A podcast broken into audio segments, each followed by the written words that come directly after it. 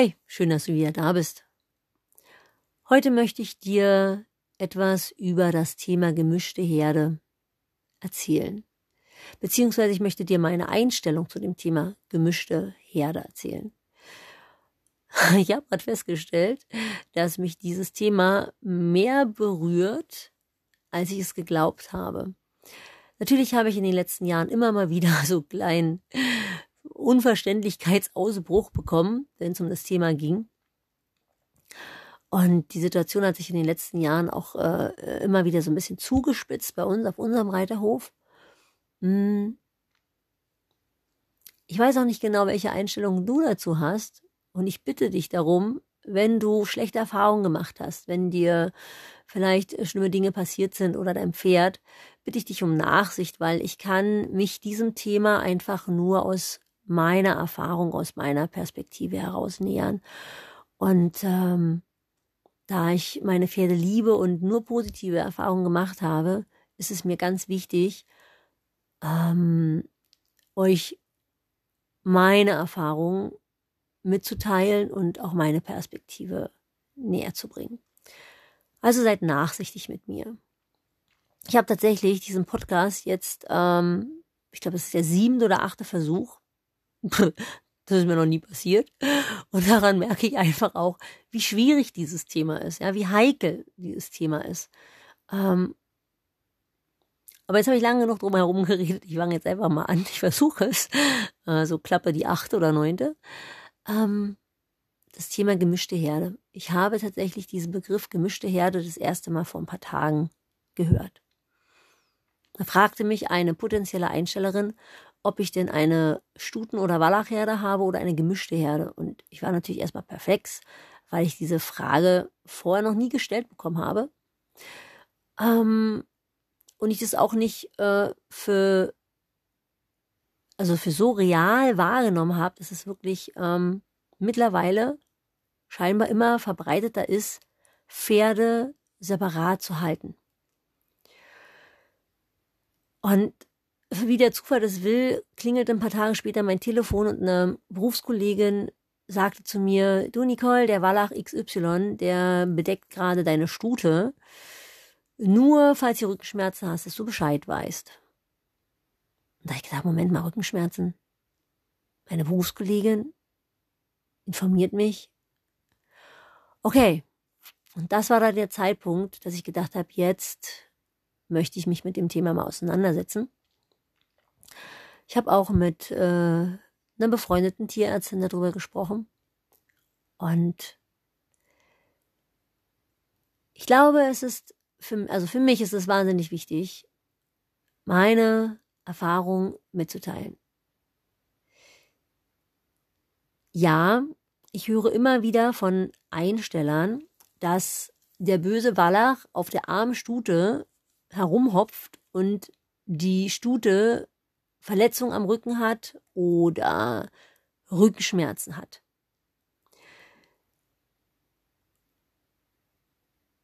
Und der böse Wallach von der Koppel muss, weil der die Stuten besteigt. Bis jetzt habe ich das noch nicht so ernst genommen, aber wir haben mittlerweile bei uns auf dem Hof mehrere Stuten- und Wallachherden. Wir haben auch Offenstelle, die keine Wallache nehmen.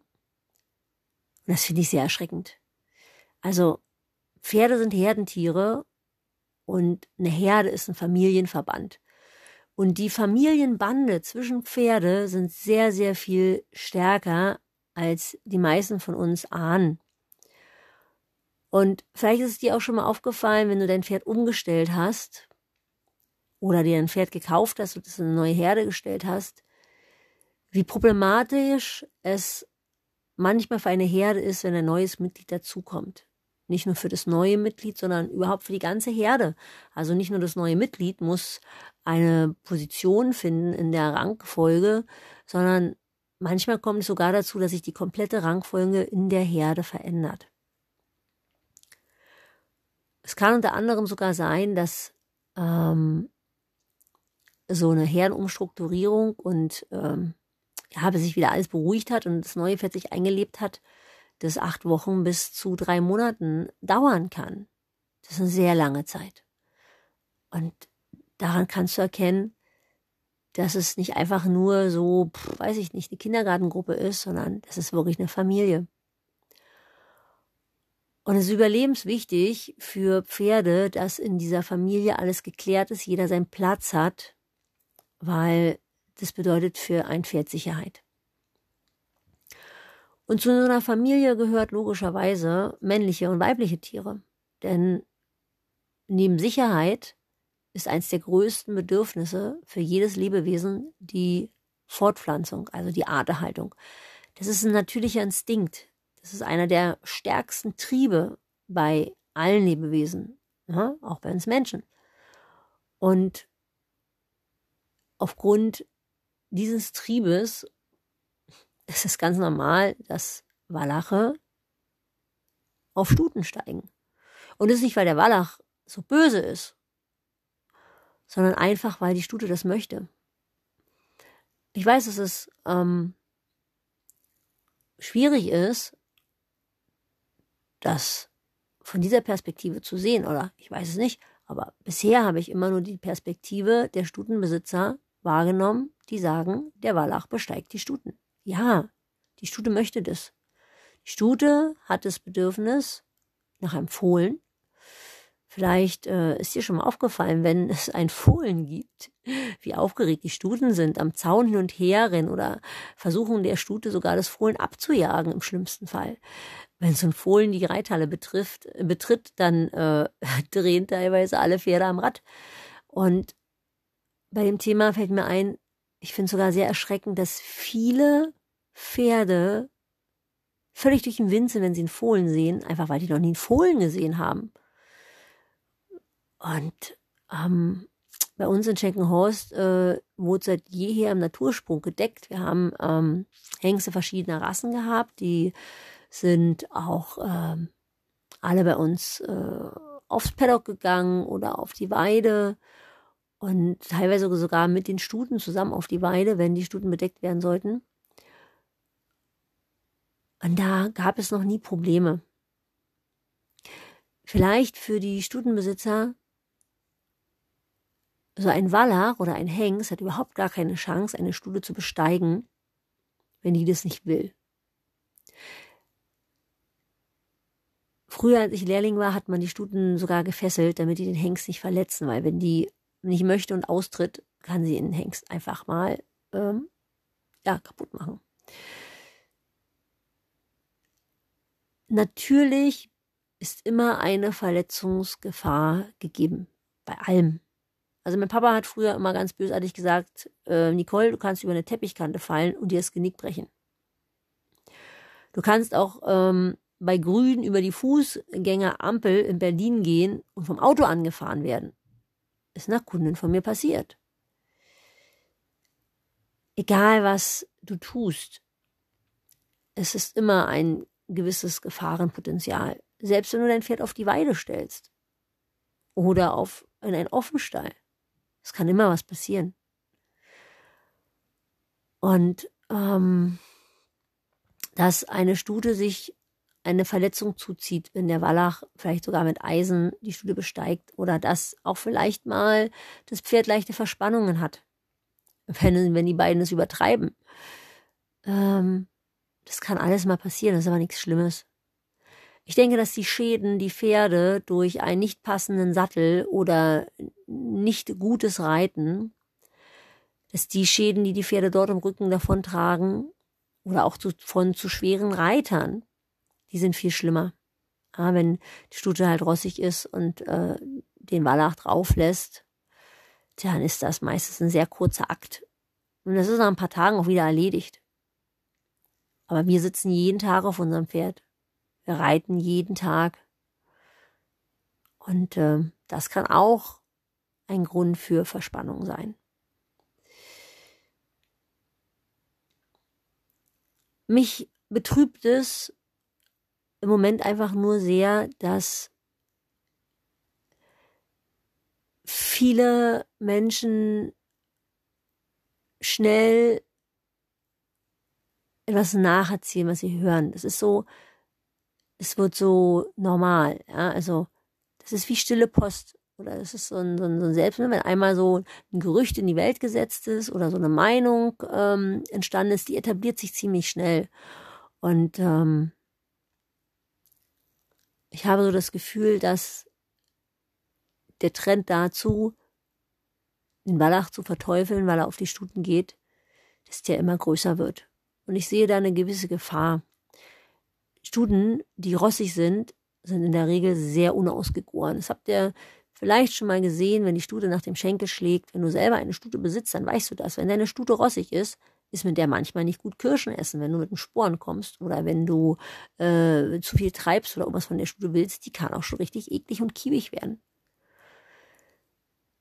Eine gemischte Herde entspannt die Pferde auf jeden Fall.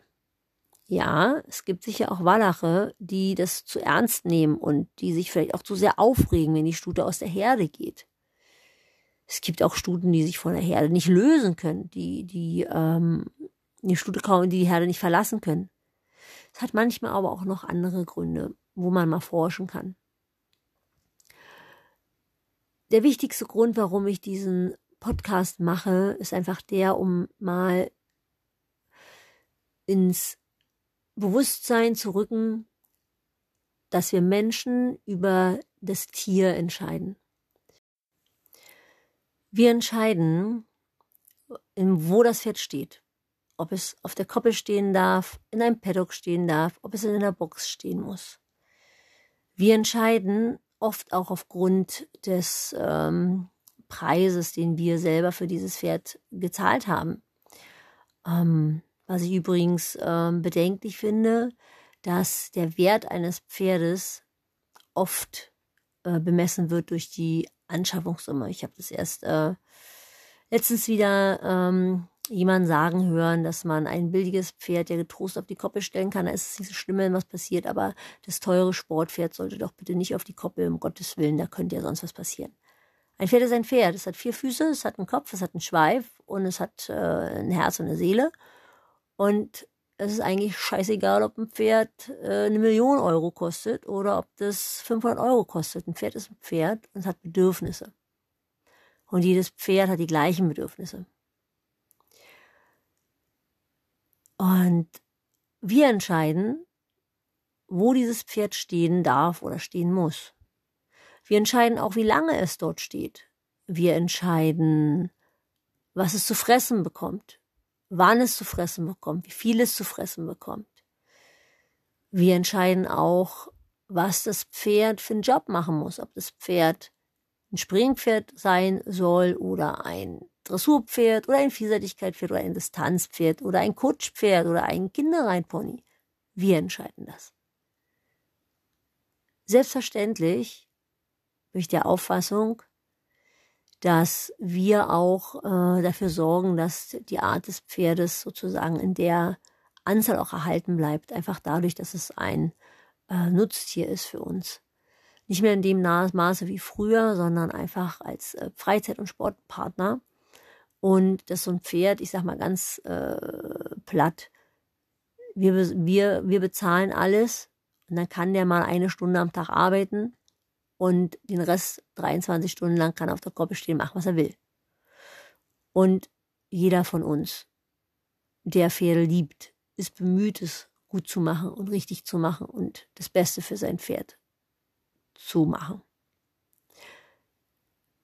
Ganz oft muss ich den Kunden einfach auch sagen, macht euch bitte nicht zu viel Gedanken. Der kann einfach auch mal eine Stunde am Tag für euch arbeiten und, euch, und ich meine, ihr macht euch acht Stunden krumm für euren äh, Lebensunterhalt für eure Freizeit und dann kann er mal eine Stunde am Tag arbeiten. Ne? Das ist so. Dafür hat er halt sein gutes Leben auf dem Hof. Aber trotzdem bestimmen wir über dieses gute Leben. Und ich halte es für sehr bedenklich, wenn wir anfangen, vom,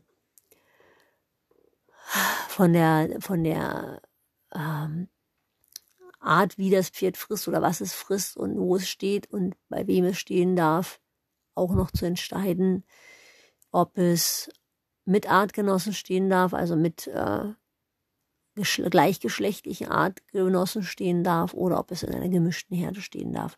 Ob es in den Genuss kommt von einer relativ natürlichen ähm, Herdenaufteilung oder ob es nur mit Stuten stehen muss oder nur mit Wallachen. Gerne vermenschlichen wir diese Tiere.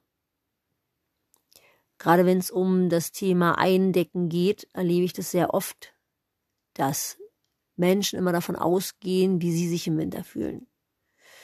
Und dabei vergessen, dass Pferde eigentlich eine top funktionierende Thermoregulierung haben. Es sei denn, sie sind alt und krank. Ausnahmen gibt's immer, da brauchen wir uns nicht drüber unterhalten. Und sicher merkst du an meiner Stimme, wie ernst mir das jetzt gerade ist, dieses Thema. Also, wenn ich mir vorstelle, dass irgendjemand kommen würde und sagen würde, also, alle Männlein ziehen jetzt mal bitte in den Süden von Berlin und alle Weiblein ziehen jetzt in den Norden von Berlin. Und dann ziehen wir dazwischen eine Mauer und da dürft ihr nicht rüber. Ihr dürft euch über den Zaun angucken und das war's. Hm. Wenn ihr schon mal eine Studie erlebt hat, die unbedingt einen Fohlen will, ähm, ich habe so ein paar davon in meinem Leben gehabt, die laufen im schlimmsten Fall den ganzen Tag den Goppelzaun hoch und runter in den ersten Tagen, wenn da so ein kleines Fohlen auf der Koppel steht mit seiner Mama und laufen aufgeregt den Koppelzaun hoch und runter, so wie zum Beispiel die Confina oder auch die Comtesse, und wiehern das Fohlen an und möchten unbedingt von diesem Fohlen gesehen werden und am besten auch noch der Stute das Fohlen irgendwie abspenstig machen oder äh, dabei sein. Also, ja, Fortpflanzung und ähm, Erhaltung der Art ist ein ganz wichtiger, natürlicher Instinkt beim Pferd. Und er ist auch gesund. Was mir gerade so einfällt ist, ich habe noch nie einen Wallachbesitzer sagen hören, ähm, dass die doofe, rossige Stute den ganzen Tag vor meinem Wallach hin und her rennt und ihn animiert, draufzuspringen und dass mein armer Wallach deswegen Rückenschmerzen hat, weil die Stute ihm die ganze Zeit auf den Sack geht. Man könnte es ja auch mal aus dieser Perspektive sehen. Und Vielleicht kannst du das jetzt aus der Perspektive sehen, dass das natürliches Paarungsverhalten ist und dass die, Wal die Walache und die Stuten, dass sie das unter sich ausmachen. Ja, ich habe gesagt, es gibt immer mal Ausnahmen, aber in der Regel regelt es die Natur und die macht das gut. Und in diesem Sinne wünsche ich dir eine schöne Zeit und bis bald, deine Nicole.